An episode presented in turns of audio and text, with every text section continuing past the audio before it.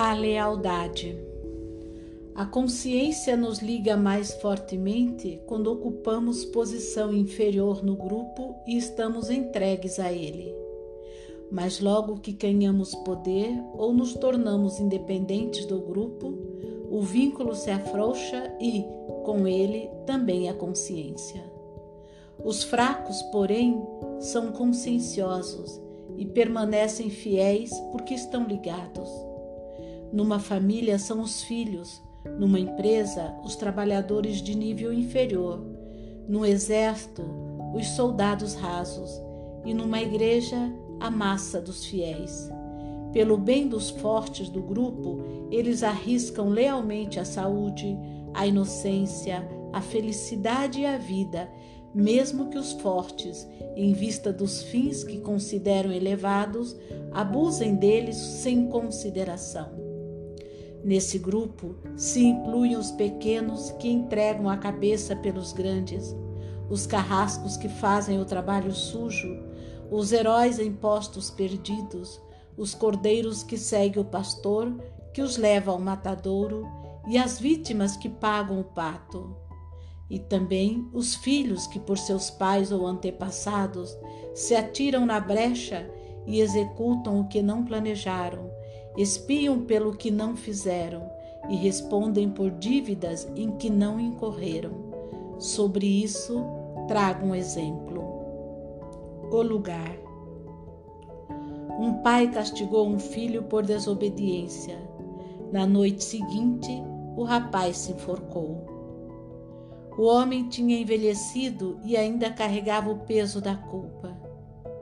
Então, em conversa com um amigo, lembrou-se de que esse filho, poucos dias antes do suicídio, ouvindo, ouvindo sua mãe contar durante a refeição que estava novamente grávida, exclamou transtornado: Pelo amor de Deus, nós não temos mais lugar. Com essa lembrança, o pai entendeu. O filho havia se enforcado para livrar os pais dessa preocupação ceder a seu lugar ao mais novo. Lealdade e doença. Esse amor ao vínculo se manifesta também em casos de doenças graves, como por exemplo na anorexia, pois o anoréxico, em sua alma infantil, diz a um dos pais: Antes desapareça eu do que você. Por isso, uma doença como essa é muitas vezes difícil de curar porque para nossa alma infantil ela é um atestado de inocência e por meio dela esperamos assegurar e preservar nosso direito de pertencimento. Essa doença se associa ao sentimento de lealdade.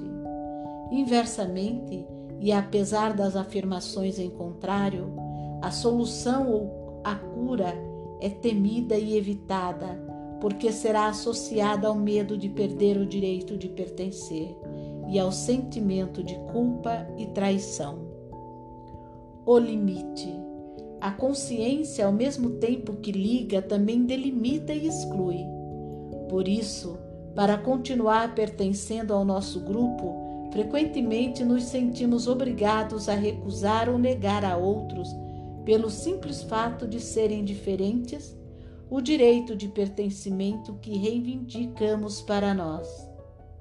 Então, nos tornamos, por obra da consciência, temíveis para os outros, pois exatamente o que tememos para nós mesmos, a exclusão do grupo, como a pior consequência de uma culpa e como ameaça extrema, temos de desejar ou fazer aos outros, em nome da consciência, só porque são diferentes. E assim como procedemos com os outros, os outros procedem conosco, em nome da consciência. Então nos impomos mutuamente um limite para o bem, mas o abolimos para o mal, em nome da consciência.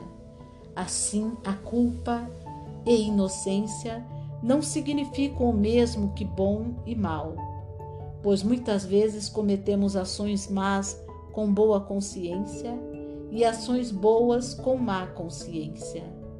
Cometemos ações más com boa consciência quando servem ao vínculo que nos une ao grupo importante para a nossa sobrevivência. E cometemos ações boas com má consciência quando elas colocam em risco nossa vinculação a esse grupo. O bem. Por essa razão, o bem que reconcilia e cria paz precisa superar os limites que a consciência nos impõe por meio do vínculo a grupos particulares. Esse bem segue uma outra lei, oculta, que atua nas coisas pelo simples fato de existirem. Contrariamente ao modo, típico da consciência, essa lei atua de modo silencioso e despercebido, como água que flui por baixo do solo. Só percebemos sua presença pelos efeitos. A consciência fala enquanto as coisas são. Por exemplo, uma criança vai a um jardim, maravilha-se com as plantas que crescem, escuta um pássaro na moita. Então sua mãe lhe diz: Isso é bonito. A partir daí, em vez de se maravilhar e escutar, a criança ouve palavras e sua relação com o real passa a ser substituída por juízes por juízos. A consciência grupal.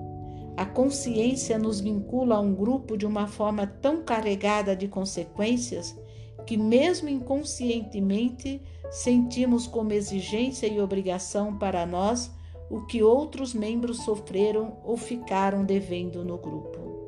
Assim, a consciência nos leva a nos enredar cegamente na culpa alheia e na inocência alheia, em pensamentos alheios, preocupações alheias e sentimentos alheios, em brigas alheias e em suas consequências, em metas alheias e num desfecho alheio.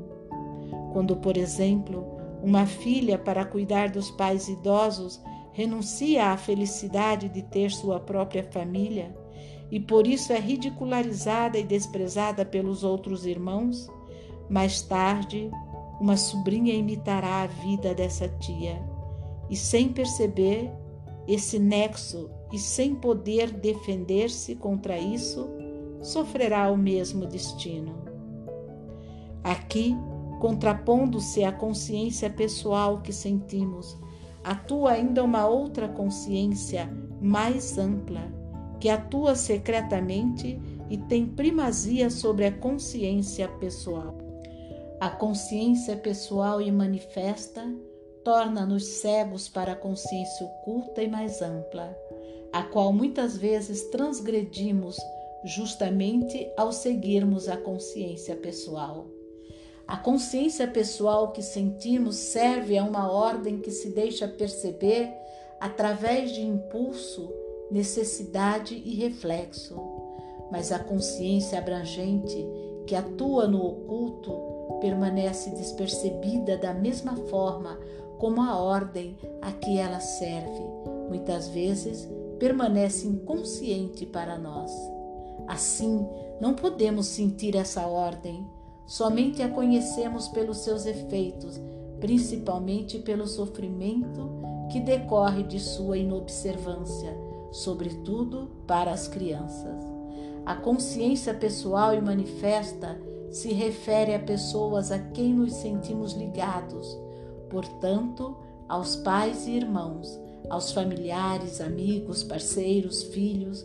Essa consciência confere a essa pessoa um lugar e uma voz na alma. A consciência oculta, em contraposição, toma a seus cuidados as pessoas que excluímos de nossa alma e de nossa consciência, seja porque a tememos ou condenamos, seja porque nos rebelamos contra seu destino, seja porque outros na família se tornaram culpados em relação a elas, sem que essa culpa tenha sido reconhecida e menos ainda expiada.